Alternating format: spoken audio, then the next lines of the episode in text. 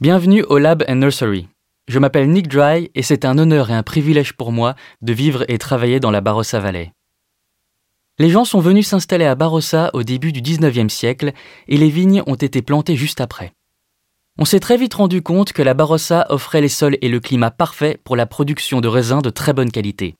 Et les cépages comme le Syrah, le Grenache et le Cabernet Sauvignon étaient dans leur élément ici.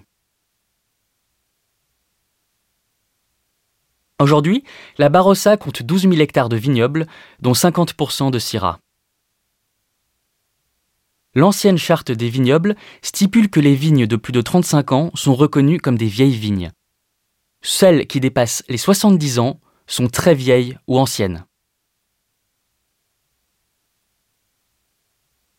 On qualifie les vignes de plus de 100 ans de vignes centenaires et celles de plus de 300 ans de vignes tricentenaires.